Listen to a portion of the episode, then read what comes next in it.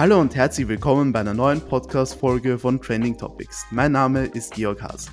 Das junge Unternehmen Sisi, das Seglerinnen und Seglern Häfen und Marinas per App vermittelt, befindet sich gerade auf dem Erfolgskurs. So gab es unter anderem im Mai einen Preis bei der Glaub dich Challenge sowie einen erfolgreichen Auftritt bei der Show 2 Minuten 2 Millionen, bei dem unter anderem Go Student Gründer Felix Oswald als Investor gewonnen wurde. Und nun steht auch noch eine Finanzierung in Millionenhöhe an. Und um über dieses Investment und die Pläne mit dem frischen Kapital zu reden, ist heute Niklas Baumgartner, der Gründer von Sisi, zu Gast im Podcast. Hallo Niklas, herzlich willkommen. Hallo Georg, freut mich wieder hier zu sein. Ja, freut mich, dass du wieder da bist. Du warst ja vor einem Jahr schon einmal bei uns zu Gast, aber in der Zwischenzeit hat sich bei Sisi ja so einiges getan.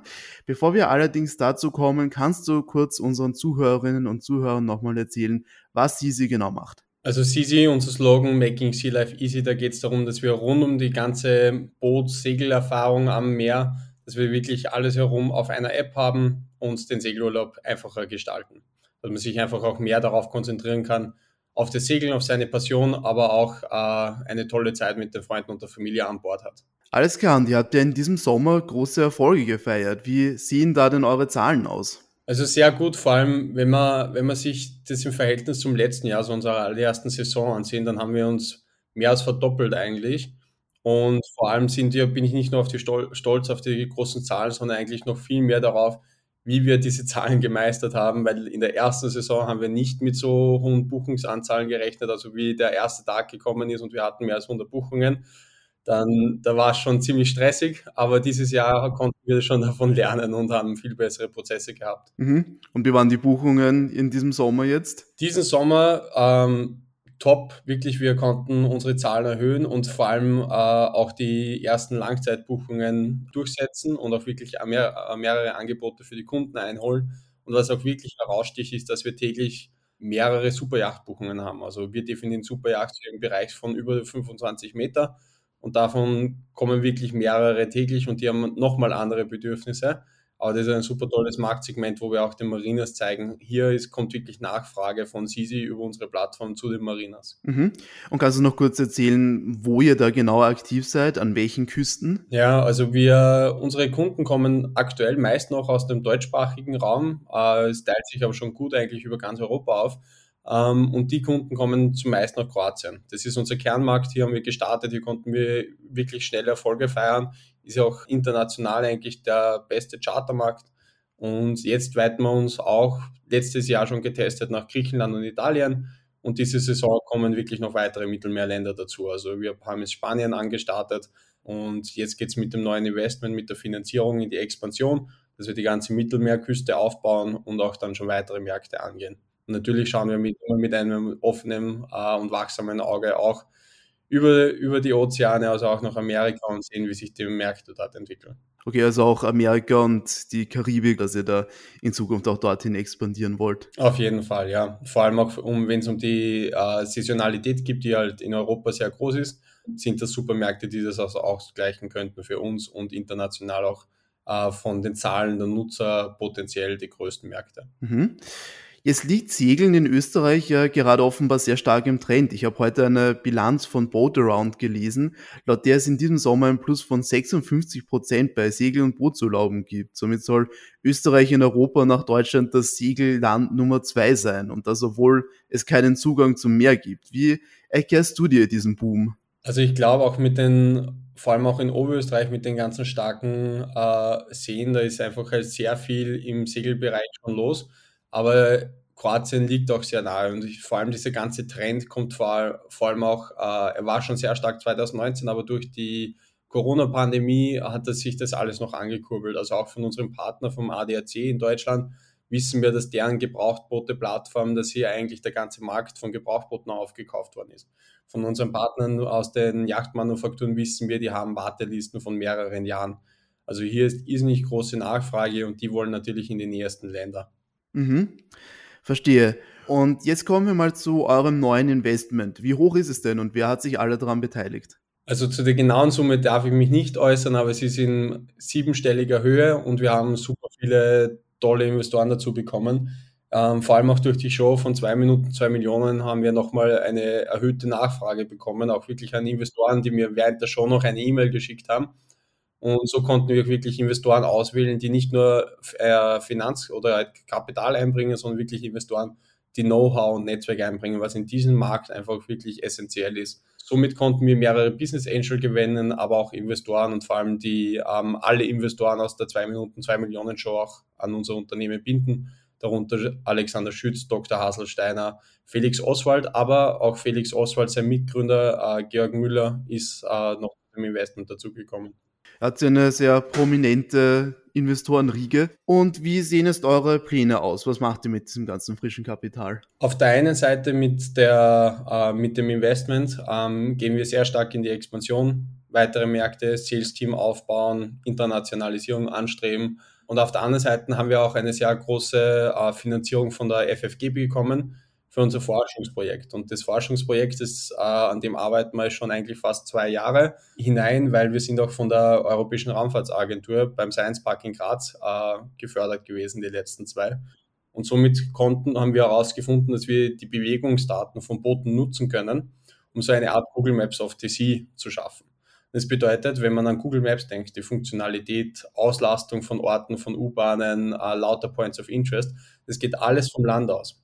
Und wir sind die Ersten, die das vom Meer aus denken. Das heißt, wir bringen Anlegestellen, wir bringen Bojenfelder, wir wissen die Auslastung von Marinas. Wir können also wirklich von der Seglerseite diese ganze Datenbank weltweit aufbauen und skalieren. Und die Finanzierung für das Produkt, die bekommen wir von der FFG. Okay. Und ihr seid ja natürlich sehr stark vertreten schon in einem europäischen Raum, an den europäischen Küsten. Jetzt fasst ihr ja auch die USA und äh, eben den Karibikraum ins Auge. Wie ist es dann dort mit dem Markt bestellt? Sind da schon große Konkurrenten dort? Ist der Markt da anders als bei uns in Europa? Wie schätzt du das ein, eure Chancen? Wird das sehr herausfordernd, dorthin zu expandieren? Also wird auf jeden Fall eine große Herausforderung und wird wahrscheinlich auch nochmal äh, ein extra Investment benötigen, um diesen Markt wirklich einzunehmen. Aber das aktuelle Investment ermöglicht uns, ähm, als diesen Markt einmal zu testen und anzusehen. Ähm, von der Konkurrenz her gibt es dort schon große Player. Deswegen ähm, war das eigentlich auch eine Hilfe für unser Investment, weil in Amerika ähm, der Konkurrent Doc war mit 190 Millionen äh, Postmoney bewertet worden ist. Also gerade erst in der letzten Runde. Auch mehrere Charterplattformen in Amerika, aber auch in Europa konnten in den letzten Monaten mehr als 100 Millionen Investment einsammeln. Also vor allem ist da die US eigentlich eine treibende Kraft. Aber wo wir uns unterscheiden, ist, dass in Amerika haben sie eine sehr super tolle Marina-Management-Software entwickelt.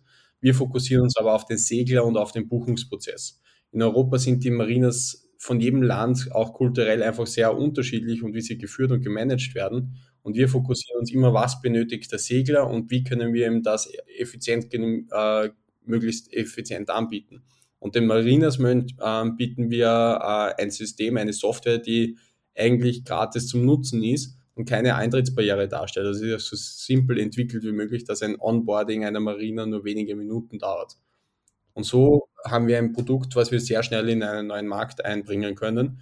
Deswegen fokussiert auch dieses, äh, die neuen Finanzierungen einfach darauf, dass wir schnell skalieren und in neue Markt, Märkte gehen. Alles klar. Ihr seid ja vor allem halt an den Meeresküsten unterwegs, aber wie sieht es eigentlich mit kleineren Gewässern wie Seen oder Flüssen aus? Wie du vorhin gesagt hast, das ist ja sehr populär in Österreich, auch an, an Seen zum Beispiel äh, anzulegen und dort mit Boot zu fahren.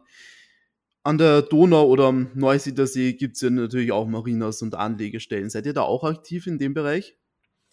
Also in diesem Bereich meiden wir aktuell noch, weil der ist fast zu populär. Also die Wartelisten sind stark umkämpft um Bojen und dass man überhaupt sein Boot noch auf den See bekommt. Es ist definitiv ein Markt, den wir uns in Zukunft äh, im Auge behalten, aber vielleicht auf einem anderen Modell. Also nicht auf einem Buchungsmodell, sondern auf, eine, auf einer Marketing- oder Software-as-a-Service-Seite. Okay, und jetzt ist ein besonderer Stolz von euch, ist ja eure besondere Technologie, die bei der App zum Einsatz kommt. Das ist ja vorhin schon erwähnt ein bisschen, dass ihr da große Innovationsvorhaben habt. Kannst du kurz die, die Technologie selbst beschreiben? Wie funktioniert die App denn genau? Also unser Fokus ist aktuell darauf, dass man wirklich die, die näherste und beste Marine für sein Boot vorgeschlagen bekommt in der Nähe. Ähm, es ist eigentlich sehr ähnlich auch wie Booking.com und Airbnb in der Hand habe. Das heißt, unsere Nutzer verstehen das Produkt sehr schnell. Und die Zielsetzung ist zur Bestpreisgarantie ohne Aufschlag mit drei Klicks eine Marina zu buchen. Somit hat man nicht den Stress, durch den ehemaligen Hafenführer durchzugehen und probieren dann anzurufen oder anzufunken, wo man auch nicht oft eine Antwort bekommen hat. Auf der Rückseite von unserer App haben wir ähm, ein, eine Backend-Software, die die Marina verwendet, auf der Web oder App ähm, und die Buchungen alle selbst verwalten kann. So hat man analytisch, äh, analytische Übersichten über sein Unternehmen und wie es funktioniert. Und jetzt kommen halt noch die ganzen Funktionen dazu, die wir durch die FFG entwickeln können. Zu viel kann ich da noch nicht Einblick geben, aber es geht hauptsächlich darum, dass wir diese Google Maps Funktionalitäten auch wirklich für das Meer anbieten. Also der Seglers ähm, die ganze Zielsetzung ist hier, dass der Segler einfach effizient in die Marina rein und rauskommt, mit so wenig Stress wie möglich. Aber das Ziel ist ja nicht beim Segelurlaub, dass man in einer Marina ist, wo viele andere Leute sind, wo es laut ist. Da ist man vielleicht gern zum Essen oder wenn man halt die Tanks auffüllen muss. Aber man möchte wieder raus aus dem Betonkonstrukt, äh, weg von den anderen Booten. Man möchte in die Bucht. Man möchte dort ankern, schnorcheln. Am besten gibt es dort eine Boje, ein Restaurant in der nächsten Insel. Und diese ganzen Informationen möchten wir jetzt für alle Reviere auf die Plattform bringen. Und dafür ist eine gute Community, ähm, eine Top-Community notwendig, die uns auch dann die Daten liefert, aber wir können auch wirklich diese Daten generieren an Bewegungsdaten. Das würde mich noch interessieren, was braucht man eigentlich, um die App nutzen zu können? Brauche ich einen Bootsschein für eine Lizenz dafür? Also um unsere App nutzen zu können, braucht man äh, keinen Bootsschein. Aber wenn man halt schon auf dem Boot ist oder so, dann kann man das bei, bei, uns registrieren und wir können auch direkt den Preis für die Länge und für den Typ vom Boot berechnen, was natürlich zum Vorteil ist. Anderweitig kann man die App auch zum Planen seines Turns schon äh, im Winter verwenden. Also wenn man zum Beispiel seine Segelyacht im Winter chartert, dann kann man sich schon mal über das Revier bei uns informieren. Okay, wie sieht eigentlich euer Preismodell aus bei der App? Ist die kostenfrei oder muss man da was zahlen dafür? Ist das ein Abo-Modell? Und wie war denn euer Umsatz überhaupt im Sommer, wenn, der, wenn die Buchungen so viel geworden sind? Also die zum, äh, zu unserem Businessmodell, das ist komplett kostenfrei für die Segler. Also die Segler, das ist auch ein größeres Plattformproblem äh, ja, ist, wenn man zu viel Service Fee am Anfang verlangt, dann gehen die Nutzer außen rum, weil man kann eine Marine auch immer noch übers Handy buchen und anrufen und anfunken. Wo wir aber den Vorteil bieten ist, es, du, also der Segler bekommt den gleichen Preis wie in der Marina und er hat auch, wenn er über uns bucht, die Platzgarantie oder wenn ähm, der Platz nicht mehr verfügbar ist, auch wirklich halt die Garantie, dass er das Geld zurückbekommt. Und das ist eigentlich, diese Ernstfälle kommen auch sehr selten vor. Die Marina, ähm, die hat auch keine Eintrittsbarriere hinsichtlich Software as a Service bei uns, weil wir ein Kommissionsmodell haben. Das heißt, nur wenn wir wirklich den Marinas Umsätze generieren, behalten wir auch einen Cut von circa 15 Prozent ähm, pro Buchungen. Bei Langzeitbuchungen, Superjachtbuchungen wird natürlich öfters noch verhandelt, äh, weil da geht es gleich um größere Tickets, aber beim durchschnittlichen Segler ähm, sind wir da bei 15 Prozent. Und ja, dieses Modell hat auch sehr gut Anklang äh, gefunden und werden wir das werden wir noch länger so weiterführen. Ich sage eigentlich Industriestandard, wenn man sich Airbnb und Booking.com ansieht. Ja, wie es mit unseren Umsätzen aussieht, kann ich schon kann ich ein bisschen Einblick geben. Also bei diesen 10.000 Buchungen, die wir diese Saison noch schaffen, kann man davon ausgehen, dass eine durchschnittliche Buchung, Kurzzeitbuchung so um die 200 Euro wert ist. Also da kommt man schon richtig in den Ballpark, was für ein Volumen bei uns so angefragt wird. Ähm, und dann die Vermittlungen an unsere Partnermarinas. Ja, so setzt sich circa unser Umsatz zusammen. Also ein Kommissionsmodell von äh, Buchungen und Langzeitbuchungen. Okay, klingt super. Und jetzt reden wir noch ein bisschen über die Schiffsfahrt und die Bootsfahrt selber, das Segeln. Wie äh, glaubst du, wird sich dieser Trend zum Bootfahren in Zukunft weiterentwickeln? Ist äh, das dann leistbarer, weil das galt ja lange Zeit als ein bisschen was, wofür man schon ein bisschen Geld äh, hinblättern muss. Aber du hast viel gesprochen über gebrauchte Boote. Wie, wie entwickelt sich das? Also der Markt äh, hat einfach einen enormen Aufschwung erfahren, ähm, weil mehr Boote verfügbar sind, aber auch weil, weil es eine der wenigen Reisen mit Freunden und Familien möglich war in den letzten Jahren, wo man, wo man sich eigentlich auch distanziert von anderen, also so ein individuell Urlaub dieser Trend wird sicher noch äh, einige Jahre weitergehen und durch, diese, durch diesen massiven Zukauf von Charterketten an Booten kann sich der Preis ähm, auch positiv auf, auf die Kunden auswirken.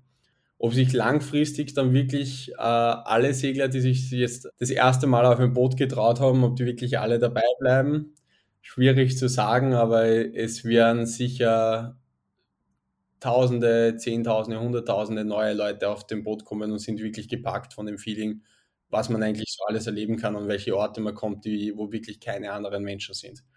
Also hier kann ich mir schon gut vorstellen, dass dieser Trend hier weiter in den nächsten Jahren noch weitergehen wird. Mhm.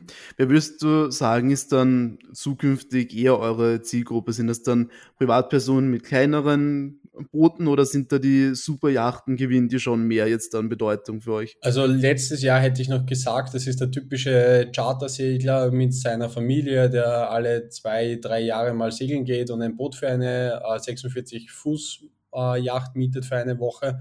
Aber mittlerweile haben wir äh, von unseren Daten ausgehend echt erfahren, dass sich das quer durch die Bank aufteilt. Von Segeljachten zu Motorbooten, von großen Booten, von Kurzzeitbuchungen zu Langzeitbuchungen und dann vor allem auch in wirklich 50-50 Split zwischen eigener Yachten und Charterjachten. Also hier ist es sehr interessant, dass unsere Zielgruppe sich somit eigentlich selbst sehr breit aufgefächert hat. Mhm. Und jetzt noch ein weiterer, ein weiterer Trend, der neben dem Bootfahren gerade besonders groß ist, ist natürlich Nachhaltigkeit. Und äh, da habe ich mitbekommen, dass da auch oft viel, gerade in der, in der Schiffsfahrt, in der Bootsfahrt, ziemlich viel Kritik immer ist, vor allem jetzt bei den großen Kreuzfahrtschiffen natürlich. Dann gibt es aber wieder große Konzepte mit nur elektrisch betriebenen Booten und Schiffen. Wie siehst du das? Kann die Boots- und Schiffsfahrt in diesem Trend quasi sich anpassen? Kann sie nachhaltiger werden, sodass man wirklich dann bedenkenlos in Zukunft mit seinem Schiff oder Boot rumfahren kann? Ja, also zur Großschifffahrt kann ich mir jetzt wenig äußern, aber hinsichtlich unserer Industrie sitzen wir auch in sehr vielen äh, Konsortien und auch Arbeitsgruppen zur Nachhaltigkeit. Hinsichtlich den Seglern würde ich sagen, es ist schon sehr nachhaltig bei den Motorbooten und so, es sind auch sehr viele Auflagen, die dauerhaft dazukommen. Das heißt, was wir so in der Industrie sehen, ist, dass sich äh, hier eigentlich auch relativ Druck auch von der Kundenseite kommt ähm, auf neue Yachten, dass sie auch diesen ganzen Standards entsprechen und auch nachhaltiger sind. Und ja, auch die Marinas legen immer mehr Wert drauf. Also wir selbst bekommen das mit, indem wir mehrere Recyclingstationen und Hinweise ähm, in den Marinas ähm, auf die Plattform hinzufügen, aber auch zu Naturschutzgebieten, wo man zum Beispiel dann auch nicht ankern kann, sondern wo es maximal äh, Bojenfelder gibt, an denen man anlegen darf. Also hier tue ich äh, in dem Bereich schon einiges. Okay, super. Niklas, vielen herzlichen Dank für diesen Einblick in das Geschäft von Sisi und natürlich auch den Einblick in die Boots- und Schiffsfahrt. Danke. Ja, das war Niklas Baumgartner, der Gründer von Sisi. Damit sind wir zum Ende dieser Podcast-Folge gekommen. Vielen Dank fürs Zuhören und schaltet auch das nächste Mal wieder ein, wenn wir spannende Gäste bei uns im Podcast begrüßen dürfen. Bis dann.